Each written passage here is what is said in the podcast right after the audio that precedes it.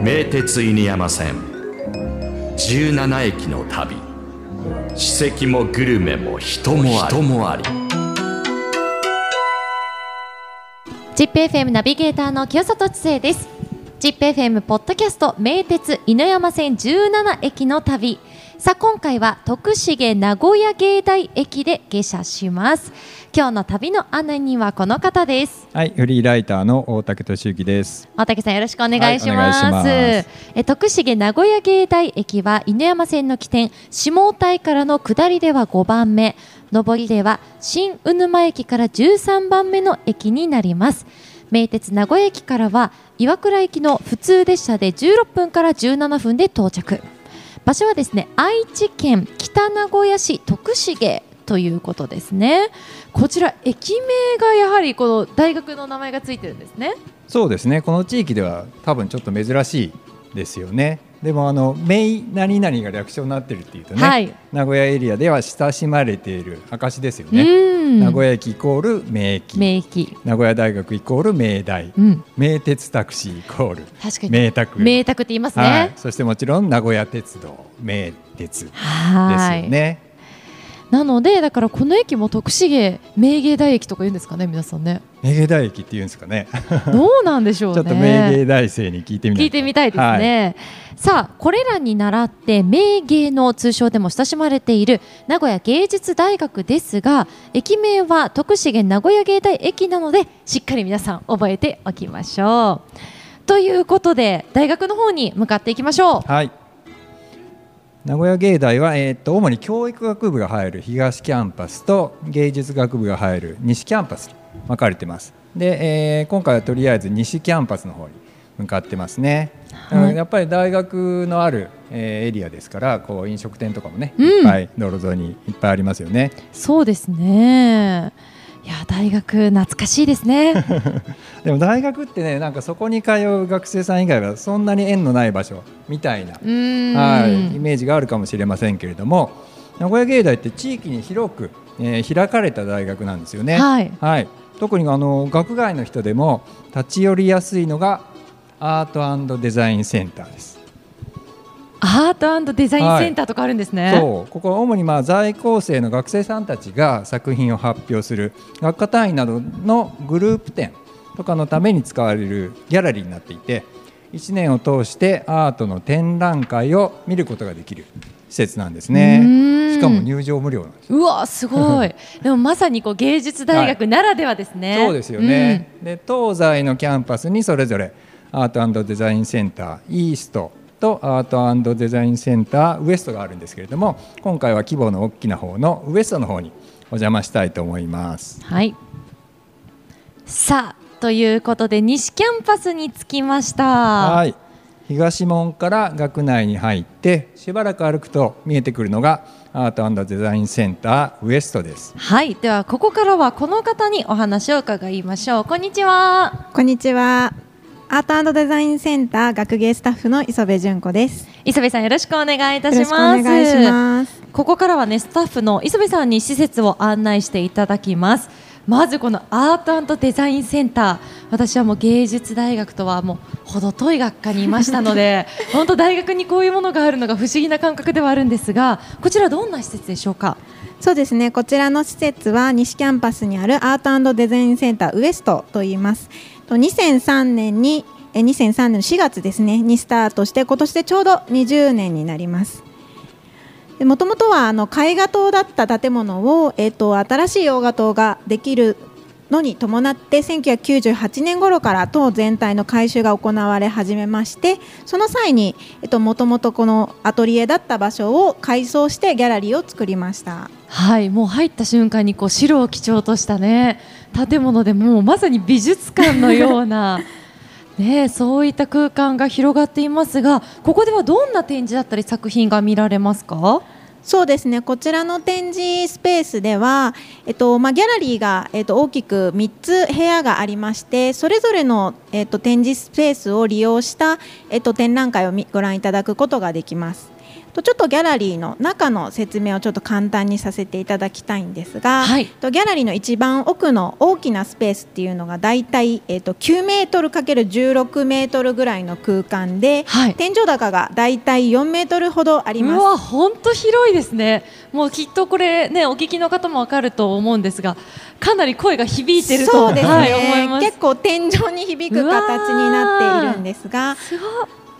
先ほどあのおっしゃったようにホワイトキューブといって、まあ、白壁や天井が真っ白な状態ですのでと絵画だったり、まあ、あのデザインの作品だったりインスタレーション立体とかさまざ、まな使い方がしやすい部屋になってますので、まあ、ここが一番メインの展示スペースになります。うんお隣の方にですねちょっと小さな展示スペースが2つあるんですけれども、はいと順番にちょっと簡単にご紹介しますと隣のお部屋はですね窓が全くないホワイトキューブの部屋になってましてうん先ほどの部屋に比べると大体半分ぐらいの、えっと5メーター7メーターぐらいの部屋です。でこちら窓がないのであの照明が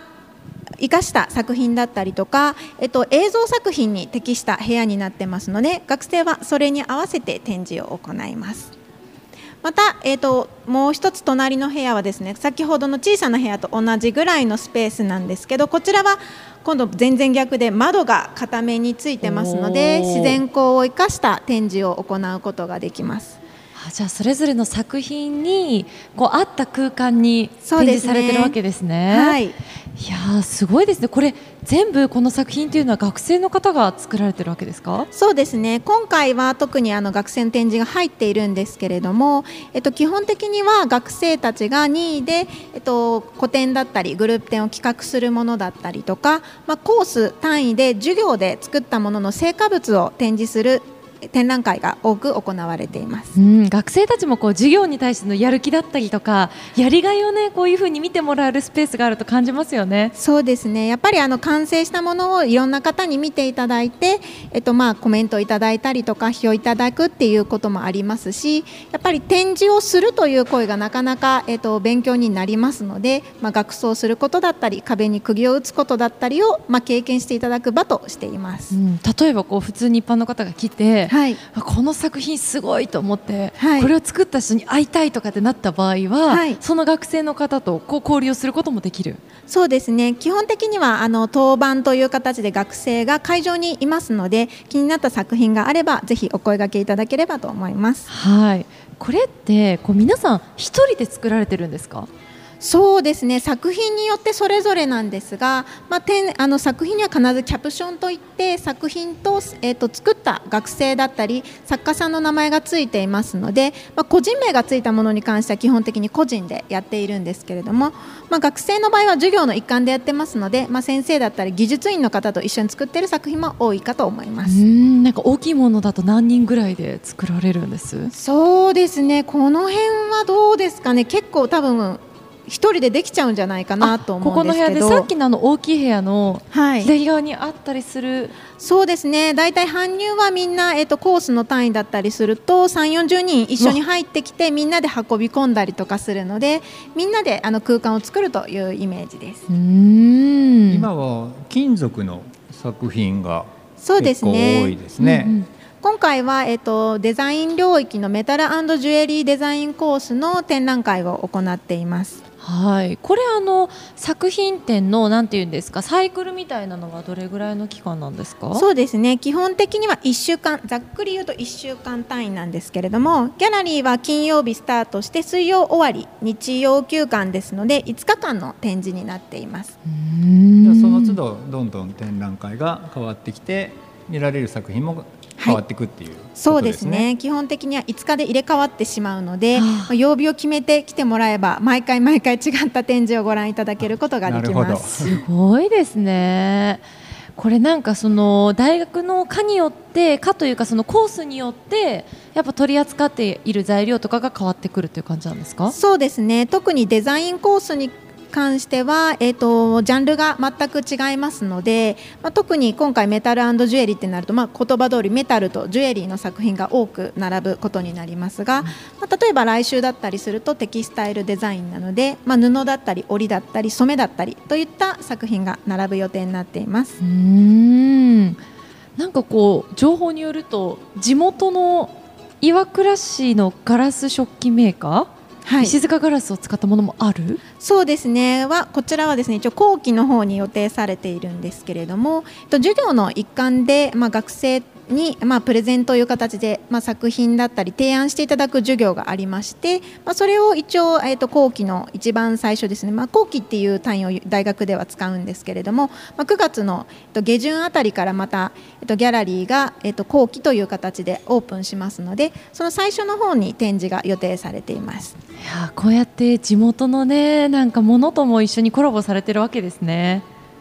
はい多くやっていますね。結構あの授業の中で企業さんだったり、えっと地元のそういったえっと作家さんたちと一緒にコラボして授業を行うことが多いので、まあ、なのでそういった特別な作品や成果物をご覧いただくことができます。うんこれはちなみに学生以外の、例えば作家さんの作品とかも飾られる時はあるんですか？そうですね、えっと、アートデザインセンターの企画展として年に1回から2回大きな展覧会を行います。こちらはですね、えーと、大学の客員教授の先生を招いて展覧会を行ったり外部からアーティストやゲストを呼んだ展覧会を行います。そのその際は、えっと、展覧会3週間程度長くやりますのであのゆっくりご覧いただくことができます。はい。もう本当にこういろんなジャンルの、ね、作品と触れ合えるきっかけがあるということですが、はい、あの入ってきて今私たちの目の前にあるこちらのショップも気になるんですけれども。はい。こちらのショップがですね最近できたばかりなんですが21年の6月にオープンしました。こちらがですね NUA アートショップ名古屋芸術大学アートショップといいまして在校生だったり卒業生の作品を販売するためのスペースを作りました。はい、まあ、あの T シャツをはじめねなんかステッカーだったりとか本当雑貨用品だったりとかもうこれも生徒さん方が作られたものってことですよね？そうですね。これは比較的授業の中で使作ったというよりも、まあ、個人でえっ、ー、と作りたいという子が作って、えっ、ー、と販売の場がなかなか大学の中になかったものですので、なのでそれに伴ってまあ皆さんの意見を聞きながら、まあギャラリーの中にショップを作りましょうということで、かなり小さいスペースなんですけれども、まあ学生たちに販売をするという経験と販売ができる場、そしてまあ売り上げということをまあ体験させてあげれるような空間を作りました。これ企画展と連動してなんか商品売るみたいなこともあるんですか？そうですね先ほど言ったあの3週間程度やるアートデザインセンターの企画展の際にはその企画展のミュージアムショップじゃないんですけれども関連したグッズを販売している時もありますやっぱり美術館の楽しみの一つってねミュージアムショップがあるので、はい、こういったところが一つあるだけでちょっとね楽しみ方が広がりますよね。そうですよね。また学生としても本当にいい経験になりますもんね。そうですね。やっぱりあの値段をつけてまあどの程度で売ってみたらどのくらいの利益が入るっていうのはやっぱりなかなか想像するよりも難しかったりとか、まあ、やっぱり商品をえっとただ並べるだけじゃなくてパッケージしたり、まあどういうふうに見せたら手に取ってもらえるだろうっていうのも研究の一つなので、まあ、それを多く経験できるように、まあ、気軽に経験できるようなスペースになっています。なんかここでのヒット商品みたいなものは？ヒット商品ですか？よく出るもの。T シャツがやっぱりなんかとっつきやすいのかなっていうそうですね。まあ季節的な問題もすごくあるので、まあ特に今えっと夏でまあ T シャツっていうのはとても使うので、まあ T シャツもそうなんですけど、まあやっぱり皆さんあの手に取りやすいのは100円から300円ぐらいステッカーですね。皆さん結構今あのスマートフォンのケースの間に入れる方がとても多いので、はい、まあなかなかあの一般的に見ないようなデザインだったりイラストのえっとステッカーがたくさん出てますので、そちらをあの皆さんスマホの入れたりっていうことであの一番買ってもらうとしては購入率が高いかと思いますそうかここでしか買えないっていうものが大半っていうそうですね、ね、学生のオリジナルになるのでほとんどはまあここでしか買えなかったり、まあ、学生が芸大祭とかで個人で売ったりとかしかまあチャンスはないと思います。いやーすごいですね。ぜひこのねここにお立ち寄りいただいた時にはショップの方にもね来ていただきたいですね。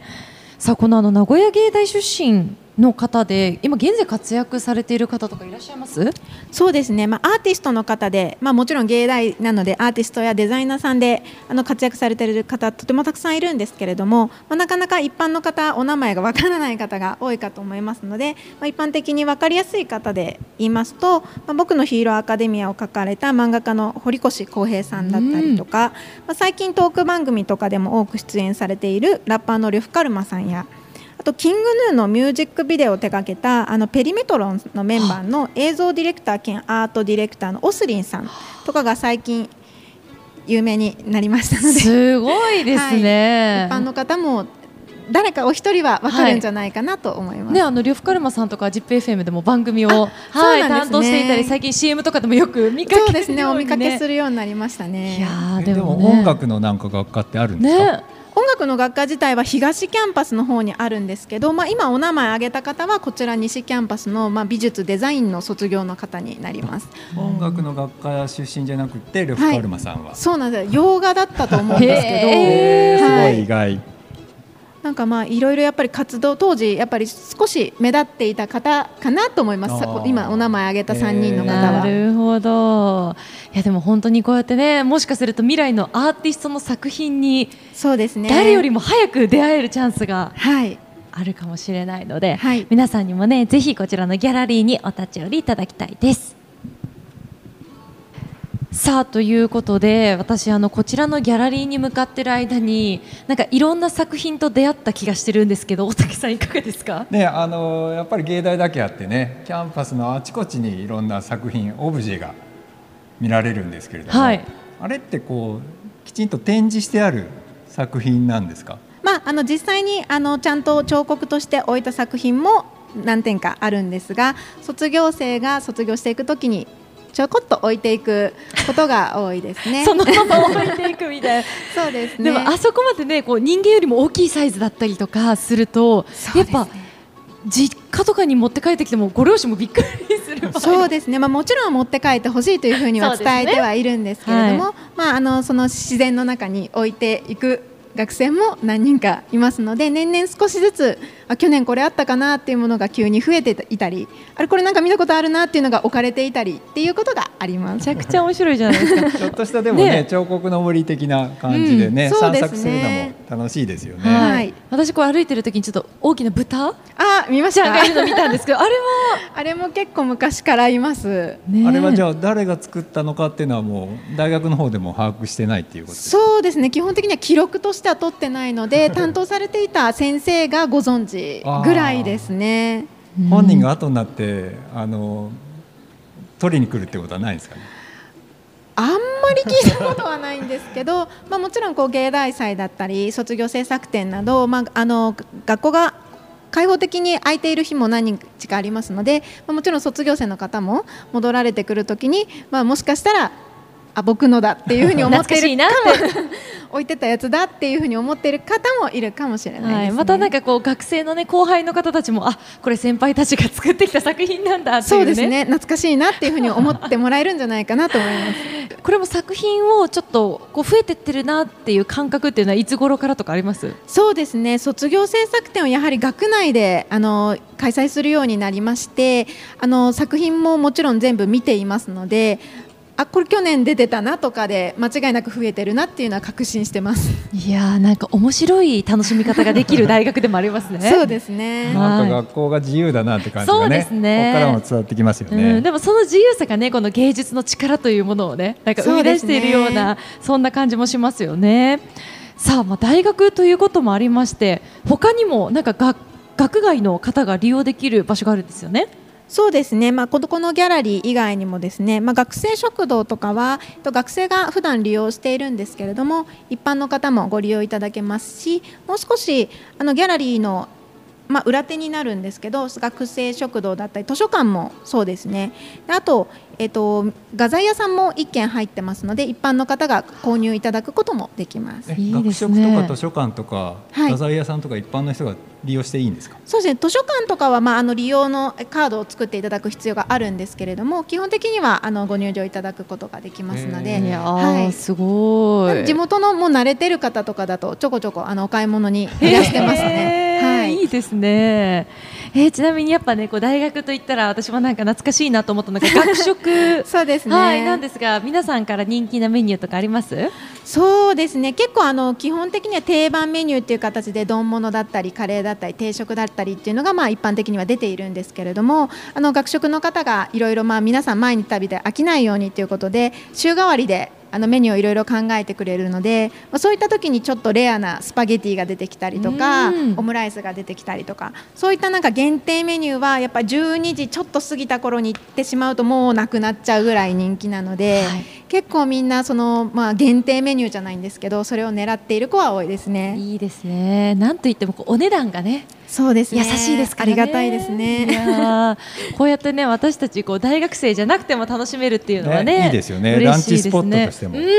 利用できるわけですね。はい。ということでいろいろとお話を伺ってきましたがあの最後にアートデザインセンターのこう上手な楽しみ方というものを教えていただいていいですか？そうですね。アートデザインセンターの方は、えっと、一番最初にご紹介いただいたんですけれども東キャンパスの方にもギャラリーが一室ありますので、えっと、西キャンパスにまず入っていただいて、まあ、ぜひ作品を見て、えっと、ショップで少しお買い物をしていただいてちょっとランチをしてぜひ反対側の東キャンパスのギャラリーの方も合わせてご覧いただけると嬉しいと思います。はいあと冊子とかもそうですね。とギャラリーアートデザインセンターの方が発行してます B という冊子がございまして、まあ、こちらはギャラリーで行われた展覧会の紹介だったりとか、とコラムとか、えっと旅に出かけてちょっと行ってきましたと言って、まあ少しあの注目のスポットをご紹介するような冊子も、と無料で配布していますので、そちらもぜひお手に取ってご覧いただければと思います。はいということでここまでお話を伺ったのはアートデザインセンター学芸スタッフの磯部さんでした。ありがとうございました。ありがとうございいました。さあ大竹さん、はい。私がなんか想像していたキャンパスライフとはまた違った 新しい一面を感じました、なんかね一般の美術館行くより敷居が低くてね、うん。なんかフラッと遊びに来る感覚でねでもアートに触れられるっていうのはいいですよね。そうですね。ぜひあのキャンパスのね散策を含めてこう身近なねアート体験をしていただきたいのでえ名古屋芸術大学アートデザインセンター皆さんも遊びに来てみてください。さあ今日ご紹介しました名古屋芸術大学の西キャンパス東キャンパスにそれぞれあります開館はお昼12時15分から18時まで。木曜と日曜日が休館となっています。そして入場は無料です。開館日時は変更される場合もありますので大学のホームページなどでご確認ください。さあ今日も大竹さんありがとうございました、はい、ありがとうございました。皆さんも名鉄電車犬山線に乗ってお出かけください